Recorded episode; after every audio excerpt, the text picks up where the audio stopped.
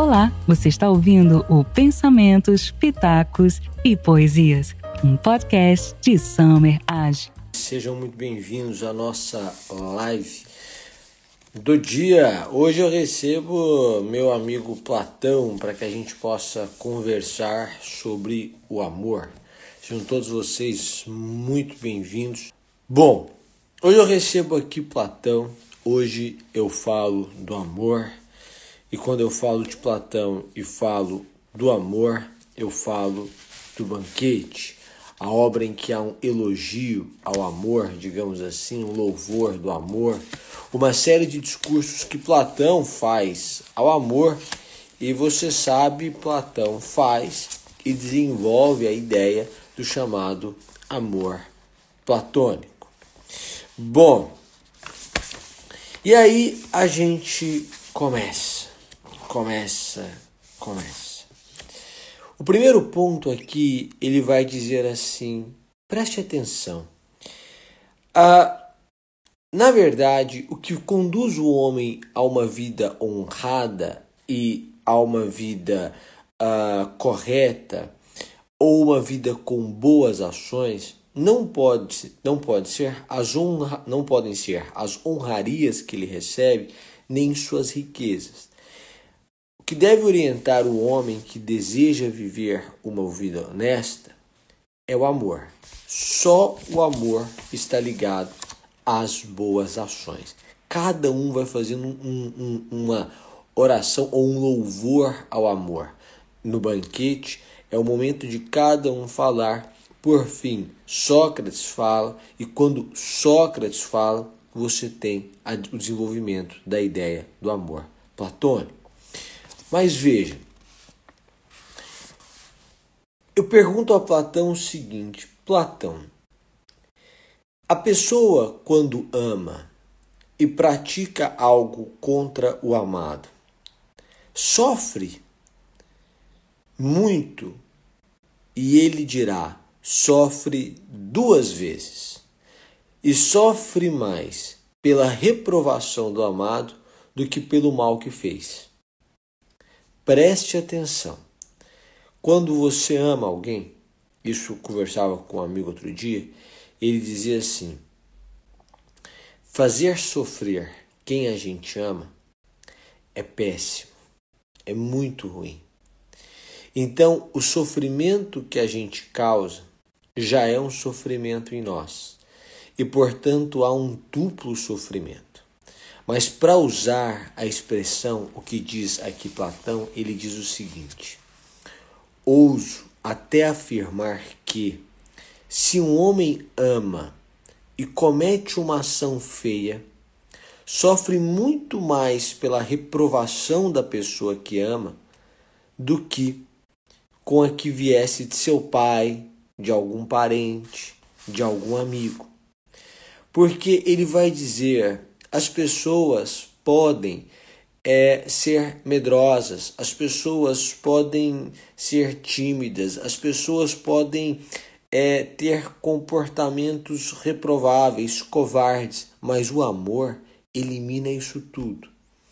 Imagine você, uma mãe. Ela sempre foi medrosa, foi uma mulher medrosa, ela sempre foi uma pessoa tímida, ela sempre foi uma pessoa quieta. Mas suponhamos que esta mãe esteja em uma guerra com o filho. Essa mãe é capaz de deixar o filho ir embora? Deixar o filho na guerra ir embora? E veja o que ele diz: ninguém é tão covarde que sucumba ao medo, fuja e não auxilie o amado, abandonando-o nos perigos. Eros inspira coragem. O amor inspira coragem. Essa é uma das mais importantes lições que nós precisamos ter. O amor inspira coragem. Às vezes, não falta coragem, falta amor. A coragem é filha do amor. é produto do amor. Quem não tem coragem, não teria coragem de permanecer com o filho, de enfrentar as lutas com o filho, de ajudar o filho. Por mais medrosa que seja a pessoa, quem não se arriscaria pela vida do amado? E quando eu falo amado, a gente geralmente associa com o amor de um homem para uma mulher, para com uma mulher, ou enfim, entre duas pessoas, independente do sexo. Mas aqui eu estou querendo chamar a sua atenção, e, e, e realmente esse é o espírito da obra. Mas o amor entre pessoas, mas para você perceber como o amor inspira coragem, você precisa compreender que às vezes não falta coragem na sua vida, falta amor. Às vezes você não continua em determinados projetos, ou não continua com determinada pessoa, ou não segue por um caminho, não por falta de coragem, mas por falta de amor. E ele vai dizer: olha, o que ama é uma pessoa mais divina do que quem é amado. Porque quem ama é possuído por um Deus, porque Eros seria o Deus do amor. E aí é há algo de divino no amar. Há algo de divino no amar, no se entregar, no dar-se por alguém. E é isso que ele vai dizer. Quando a pessoa ama, bons sentimentos afloram dali. Veja você o que nessa primeira parte nós estamos ressaltando. Uma pessoa pode ter péssimos comportamentos. Ela pode ser uma pessoa comumente covarde e dotada de atributos que são pouquíssimo louváveis. Mas em algum momento da vida ela passa a amar alguém. Este amor há de despertar nesta pessoa diferentes sentimentos e diferentes comportamentos porque o comportamento é fruto desse sentimento. Então, quem era covarde passa a ser corajoso, quem era tímido passa a falar, quem era quem se escondia passa a proteger, a se expor e a proteger. Portanto, quem ama é capaz de comportamentos como, por exemplo, doar-se ele pode doar-se e o sujeito era super egoísta. Portanto, agora ele é um sujeito empático, ele é um sujeito solidário, ele é um sujeito que se entrega, ele é um sujeito que ama, ele é um sujeito preparado. Pois é. E quem fez isso tudo? Quem fez isso tudo foi o amor. Portanto, quando você estiver vivenciando uma situação em que você tem muito pouca, muita, muito pouca disposição, pouquíssima disposição para o, a entrega, não questione apenas os seus atributos, mas questione os seus sentimentos. Talvez falte o amor. E é por isso que esse comportamento de doar-se por alguém, de entregar-se por alguém, de sacrificar-se por alguém, é um comportamento que faz com que exista algo de divino em quem ama, mais do que em quem é amado. E é neste ponto que ele vai desenvolver a ideia de um amor. Mas Sócrates, eu pergunto, é às vezes as pessoas amam e esse amor passa.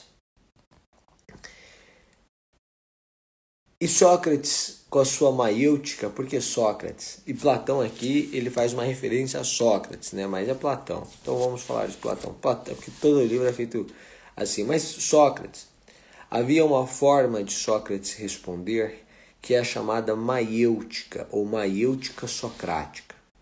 Sócrates respondia perguntando, para que você encontrasse a resposta.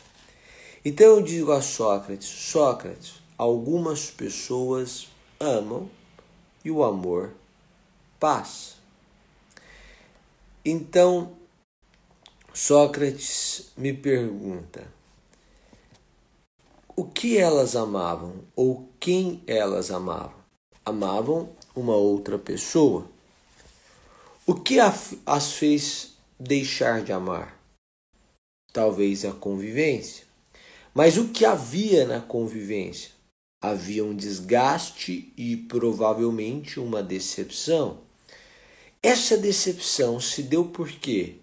Se deu porque o comportamento do objeto amado, da pessoa amada, era um comportamento diferente do comportamento esperado por quem amava. Ou porque essa pessoa encontrou outra pessoa. Não, não é outra pessoa. É a quebra do comportamento esperado. Do ponto de vista físico, então a quebra do que se esperava fisicamente, ou de uma, são sempre quebras de expectativa físicas ou com é, ou expectativas psicológicas, emocionais. Pois é. Então agora perceba você que o fim do amor está ligado a uma quebra de expectativa, uma monotonia ou uma quebra violenta de expectativa.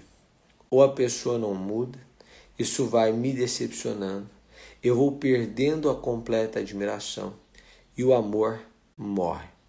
Ou então, fisicamente, a pessoa muda e aquele meu desejo por ela também muda. Pois é. Então, Sócrates fará, ou Platão fará uma distinção. Existe um amor que é, não, é, não é Platão em toda a obra, né? cada um vai falando, mas a obra dele, a obra de autoria dele, então estou fazendo referência a ele. Existe um amor nobre e existe um amor vulgar. Ele faz essa distinção.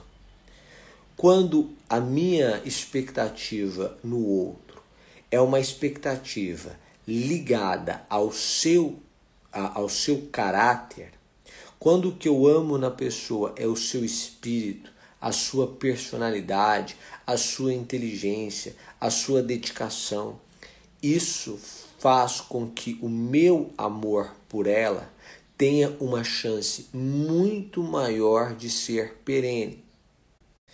Quando o que eu amo nela são atributos físicos ou externos, eu amo a posição que ela ocupa, eu amo a beleza que ela tem, eu amo o dinheiro que ela possui, então há uma enorme chance deste amor morrer ao longo da vida.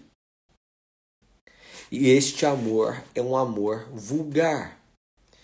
Mal com efeito é o amante vulgar, que prefere o corpo ao espírito, pois o seu amor não é duradouro. A flor do corpo que ama vem um dia a murchar, e então ele se retira ligeiro, com as asas, esquecendo-se das declarações e muitas juras que fez.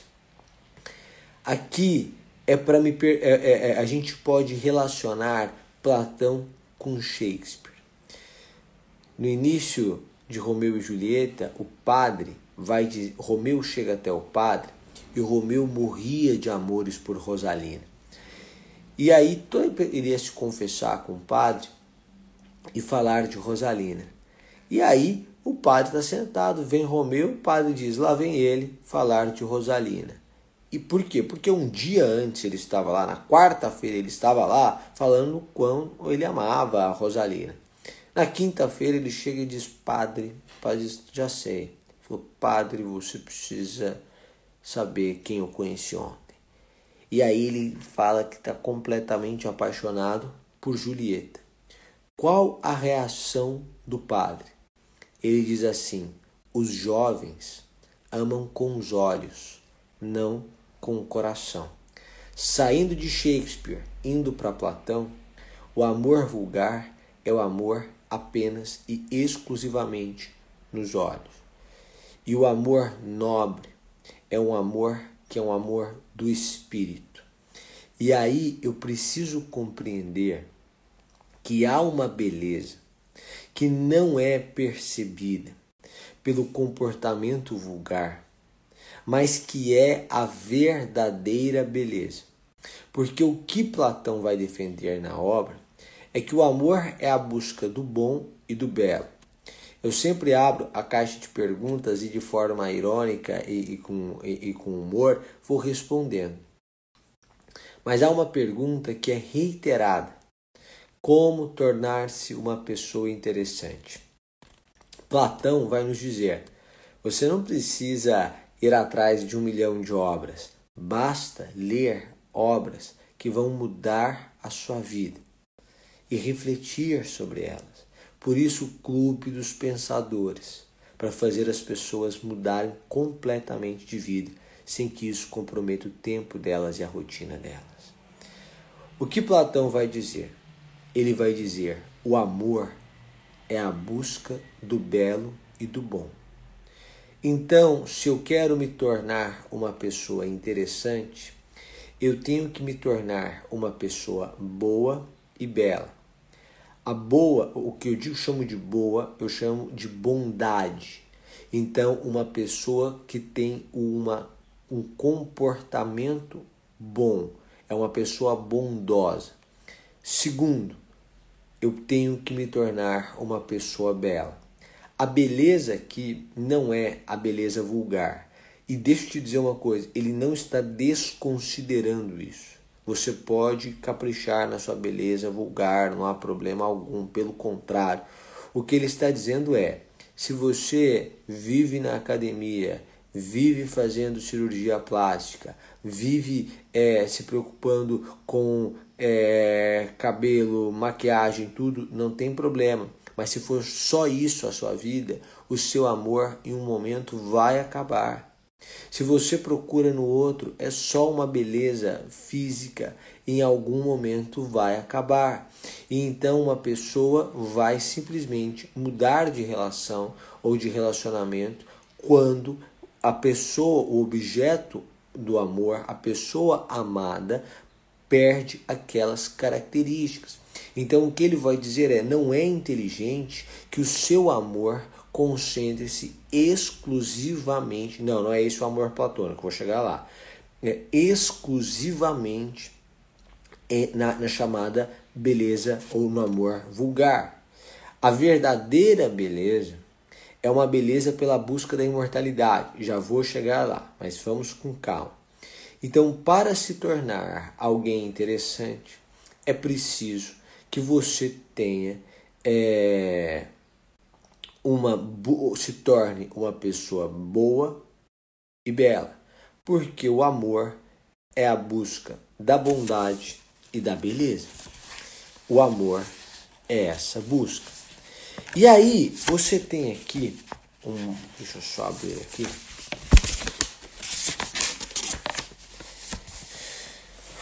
Uma parte que me, que me fez uh, recordar, que eu me recordei aqui de Evandro Lins, Evandro Lins e Silva.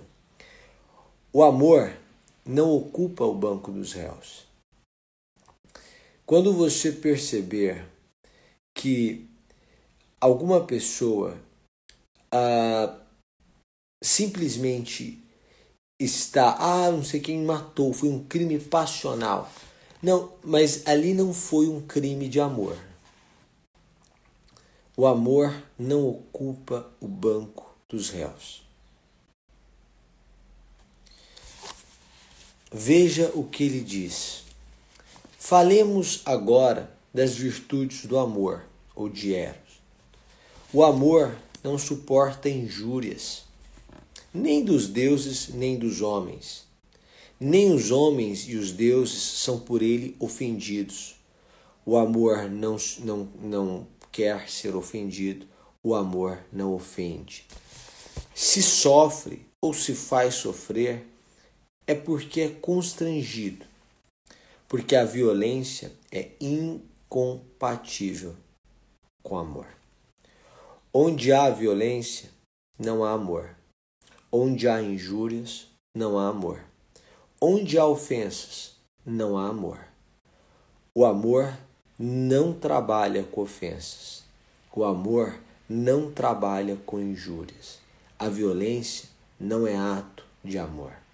Se o amor sofre ou faz sofrer, é porque é constrangido, mas é incompatível o amor com a violência.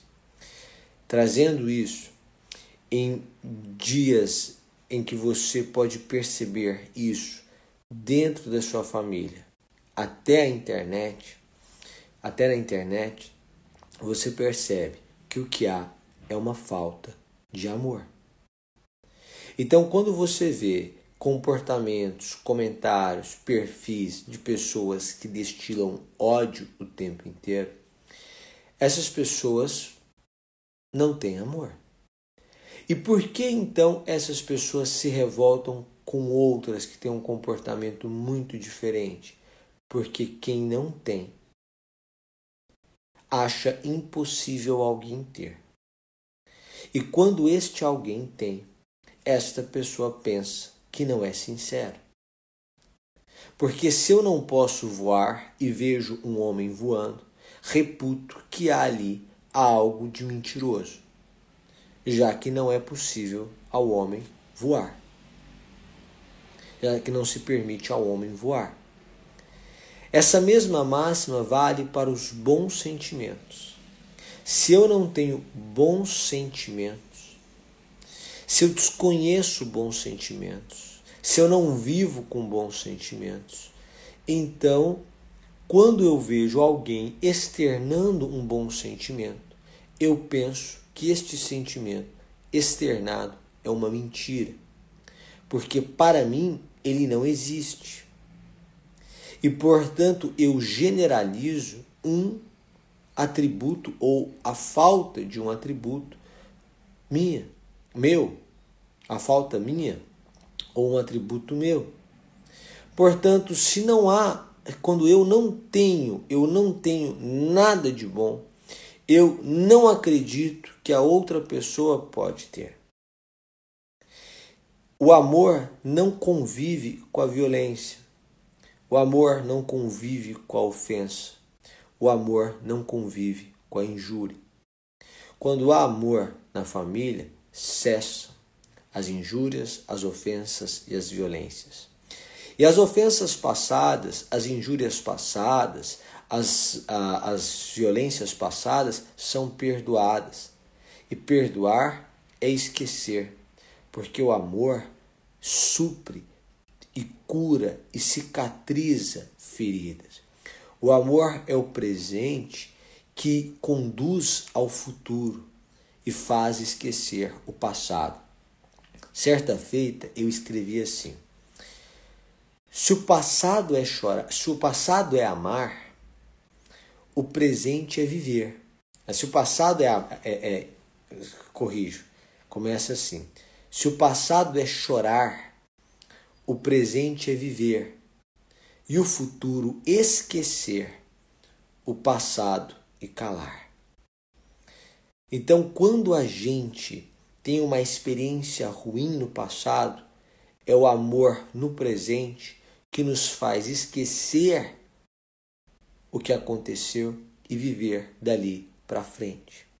Por isso, o amor está muito ligado ao perdão. É humano errar, mas também é humano perdoar. E aí eu me recordo também de Platão. O amor é o mais moço de todos os deuses. Sua juventude é eterna, é o que vai dizer Platão. Por quê? Porque o amor é vida.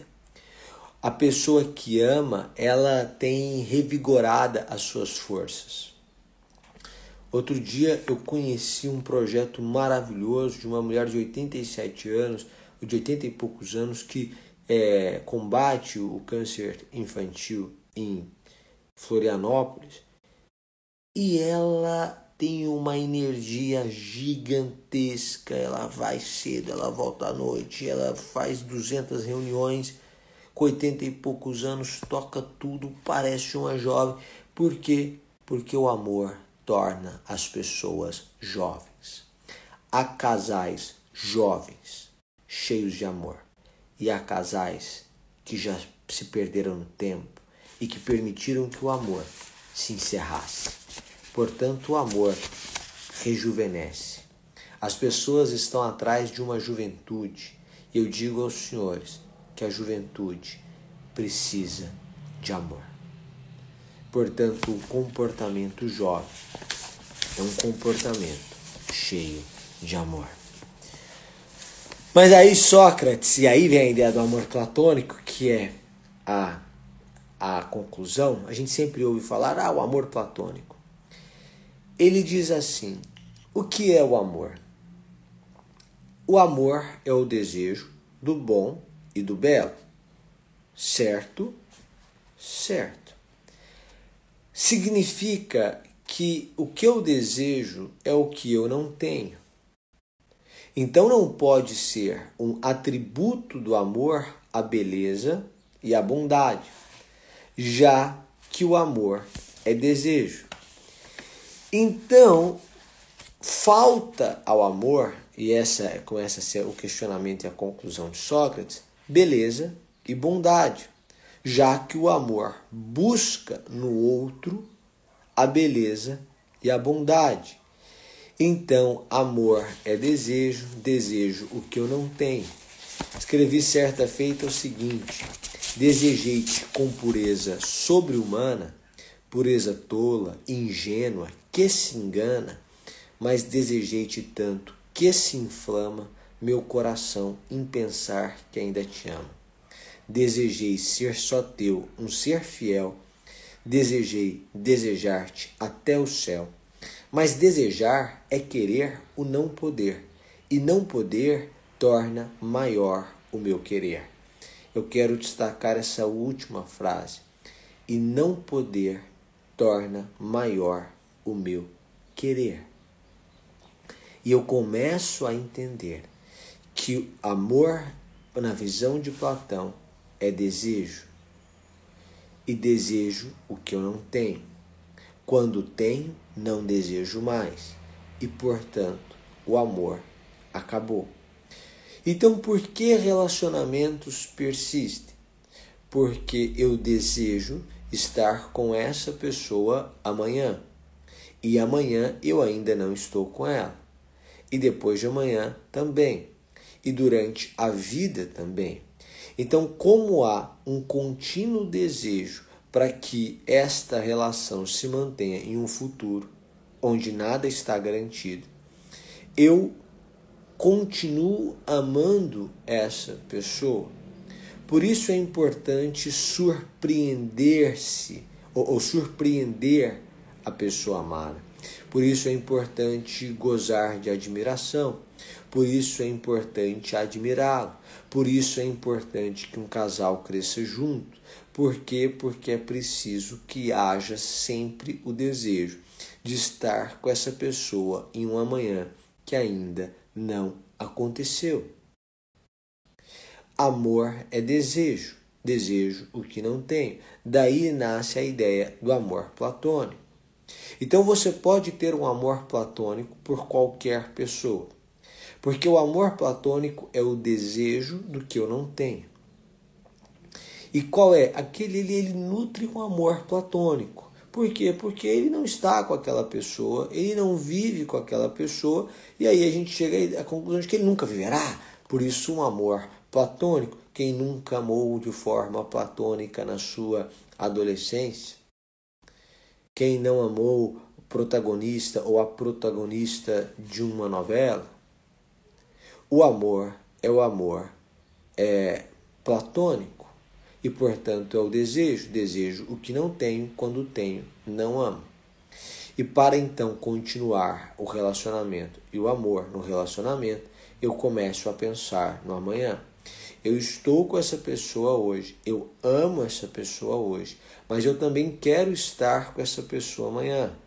E eu, amarei, eu amo a pessoa de amanhã, mas amanhã eu não estou com ela ainda. Porque o amanhã eu não vivi. Portanto, eu a amo, eu dedico a ela toda a minha a vida, eu me entrego a ela, eu encontro nela uma beleza que persiste, porque é uma beleza que não se limita à física, que não descarta a física, mas não se limita à física. Uma bondade que faz com que ela tenha qualidades que inspiram em mim um comportamento melhor. Portanto, o amor é o desejo do belo e do bom. E aí eu continuo amando essa pessoa. É isso que eu aprendo uh, com Platão. Bom, mas é, a verdade é que o amor, então, é a busca do belo, é o desejo do belo e do bom? É. Mas veja você, Platão vai discorrer sobre o mito da imortalidade. Ele vai dizer o seguinte: todo homem busca, de alguma forma, uma imortalidade. E a imortalidade do homem se revela na procriação. Existe um ditado árabe que diz assim: quem tem filho não morre. Por quê? Porque o seu filho é você depois. Então, os filhos dos filhos dos filhos fazem com que haja uma continuidade do comportamento. Certo? Certo. Ou da história, ou da luta. Quem, quem tem filhos não morre ele vai dizer: o homem busca uma imortalidade. A imortalidade se dá através da procriação. Mas não é apenas uma procriação da espécie, não é apenas a procriação da vida humana, mas ele também consegue se perpetuar ou se imortalizar por meio de pensamentos, de virtudes, de invenções, que Platão chama de fecundidades do espírito. E aí ele vai dizer: o homem que constantemente evolui na busca do belo encontrará uma beleza absoluta que é a divina. E a beleza absoluta que é a divina é a verdadeira beleza que dá a ele uma imortalidade. E aqui eu quero refletir com você sobre isso. A procriação, a imortalidade vem através da procriação. E a procriação não é apenas a procriação física ou da espécie humana, mas de ideias, de sentimentos, é, de invenções. E aí o homem se imortaliza. Então, através de palavras é possível se imortalizar? Sim. Qual o nome daqueles que participam da Academia Brasileira de Letras? Eles são os imortais. Por quê? Porque sua obra persiste, seus pensamentos persistem o que eles diziam, as suas falas, as suas ideias, as suas defesas, as suas filosofias persistem e, portanto, eles alcançaram uma imortalidade, que é algo que o homem busca. Há uma beleza nesse comportamento humano. Perfeito? E ele vai dizer: um homem, quando investiga os, a beleza, quando ele passa a refletir sobre a beleza, quando ele não para de crescer nessa busca da beleza, da verdadeira beleza, para entender os encantos da beleza, este homem chegará a um nível em que ele concluirá que a verdadeira beleza é a divina. Porque a beleza divina é a que confere ao homem a verdadeira imortalidade. Então você começa a perceber que há níveis de beleza. Geralmente nós nos ah, limitamos ao primeiro nível, que é a da beleza física. E geralmente as pessoas que se dizem contra a beleza física, elas não são dotadas desse atributo. Mas na verdade, um não é excludente do outro. Alguém pode ser belo fisicamente, mas não apenas fisicamente. Limitar-se à primeira forma de beleza é mostrar-se vulgar. Mas não é preciso condenar a primeira forma de beleza. É preciso se aprofundar na busca do belo. E há amor aí. E nessa busca do belo, em que eu me aprofundo na beleza, eu chegarei à compreensão da beleza divina. Portanto, o homem busca a imortalidade. O que nós aprendemos com Platão aqui? Aprendemos hoje que amor é desejo, desejo o que não tenho. Quando tenho, não desejo mais. Amor é a busca do belo e do bom. Aprendemos que um homem busca a sua imortalidade de alguma forma, por meio da procriação, seja de pessoas, seja de ideias, de pensamentos ou com invenções. Nós aprendemos que o amor forja o caráter, muda comportamentos, faz a pessoa ter coragem, quem não tinha. O amor faz com que a pessoa seja jovem, e quem ama apenas o físico logo se decepciona, porque a flor vem a murchar. Bom, isso tudo nós aprendemos com Platão. Muito obrigado, um ótimo dia. Tchau, tchau. Esse conteúdo foi extraído da live do professor Summer em seu perfil pessoal no Instagram. Obrigada e até a próxima!